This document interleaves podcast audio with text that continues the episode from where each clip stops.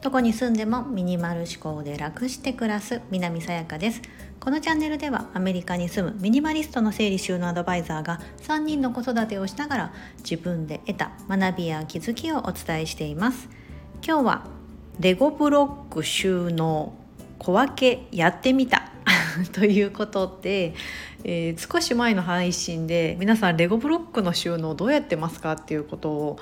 あのちょっと配信でお聞きして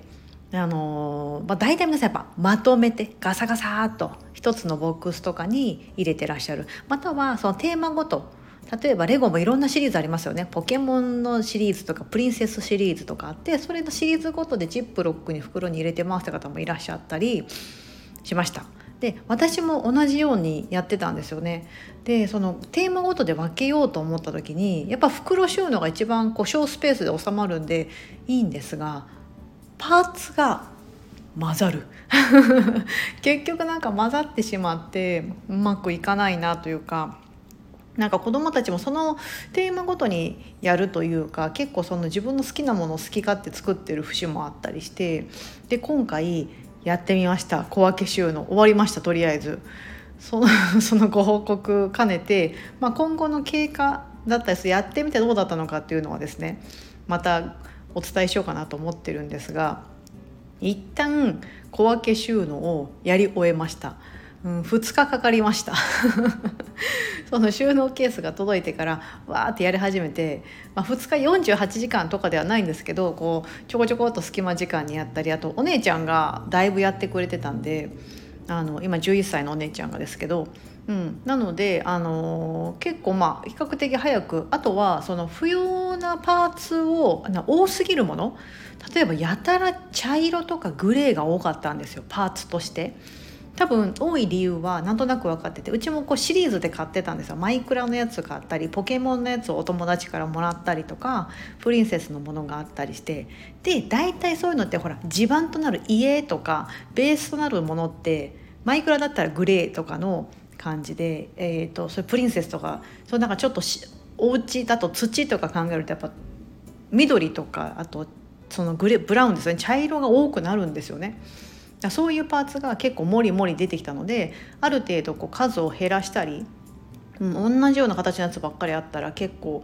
あの捨てるいい機会になりました。あとは細かすぎるもので多いものとか、うん、あんまこれ使ってないよなとかこれどうやって使ってんだろうみたいな。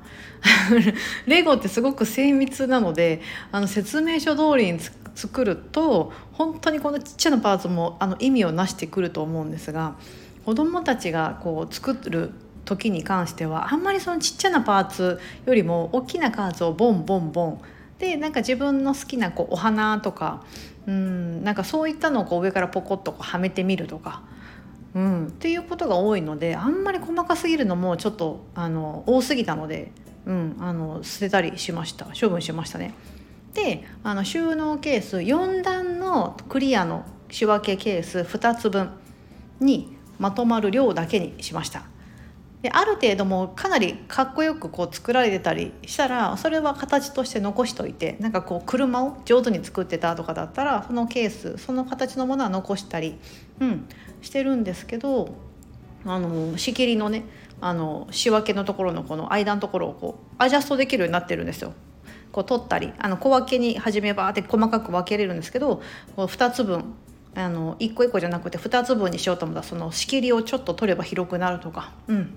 いうふうにできるような小分けケースを買ったのでそれで今やってみました。で色ごとに分けました。色とか用途、うん、だからあのレゴのその人形はこことか、うん、馬はここ。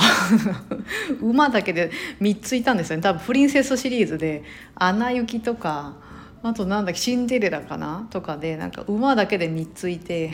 王子が2人いたりとか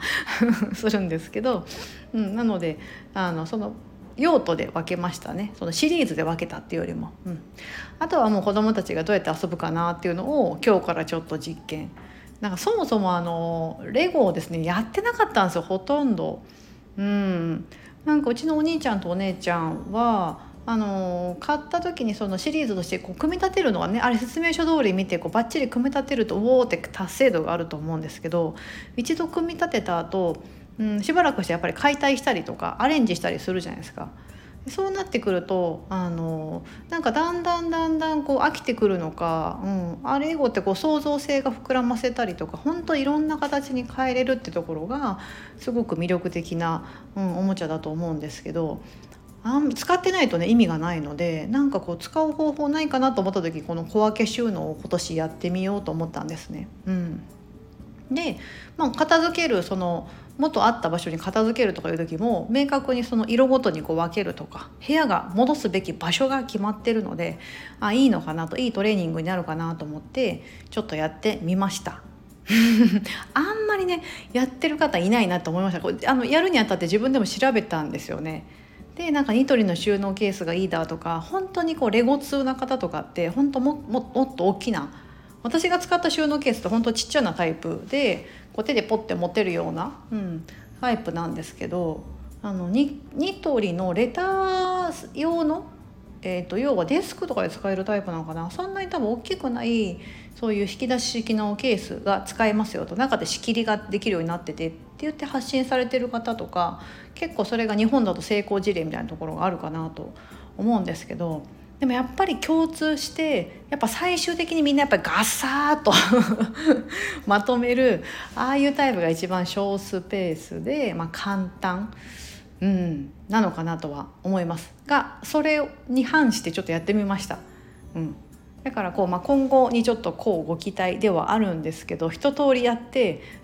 インスタグラムで、えーとこれ配信がえー、と今日なんで半日前ぐらいにねあの動画を公開しております。どうやって仕分けたのかとかどんなケースを使ったのかとか、うん、あの何か参考になることがあればよかったらそこ覗いてみてください。はい、今だったら最新動画のところで上がってると思います。はい、